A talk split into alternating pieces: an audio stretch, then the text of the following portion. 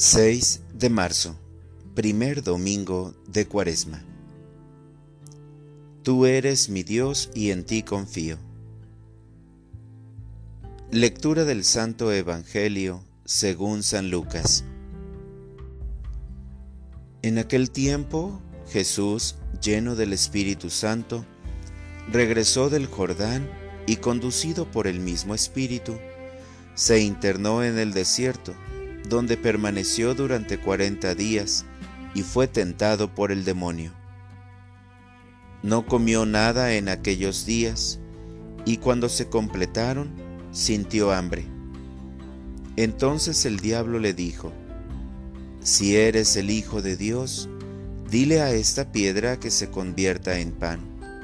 Jesús le contestó, Está escrito, no solo de pan vive el hombre Después lo llevó el diablo a un monte elevado, y en un instante le hizo ver todos los reinos de la tierra y le dijo, A mí me ha sido entregado todo el poder y la gloria de estos reinos, y yo los doy a quien quiero. Todo esto será tuyo si te arrodillas y me adoras. Jesús le respondió, Está escrito, adorarás al Señor tu Dios, y a Él solo servirás. Entonces lo llevó a Jerusalén, lo puso en la parte más alta del templo y le dijo, Si eres el Hijo de Dios, arrójate desde aquí, porque está escrito, los ángeles del Señor tienen órdenes de cuidarte y de sostenerte en sus manos para que tus pies no tropiecen con las piedras. Pero Jesús le respondió, También está escrito, no tentarás al Señor tu Dios. Concluidas las tentaciones, el diablo se retiró de él hasta el momento oportuno. Palabra del Señor. Oración de la mañana. Aprendo de tu testimonio. Es un nuevo día y el Evangelio nos enseña algo muy importante. Tú vas al desierto 40 días a rezar y ayunar, es decir, a prepararte para el día de tu sacrificio. Me enseñas que para vencer la tentación hay que prepararse hay que ir al desierto, al lugar de sacrificio y de austeridad. Hay que someter el cuerpo con ayuno y oración.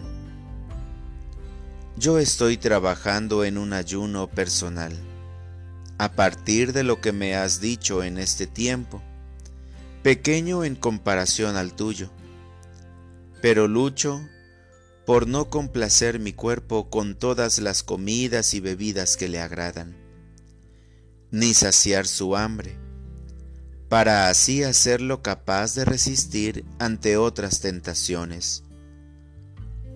También estoy procurando tener un espacio de silencio cada día para encontrarme contigo. Hoy me enseñas algo más. Cuando respondes a las tentaciones, con ayuda de la Santa Biblia diciendo, está escrito.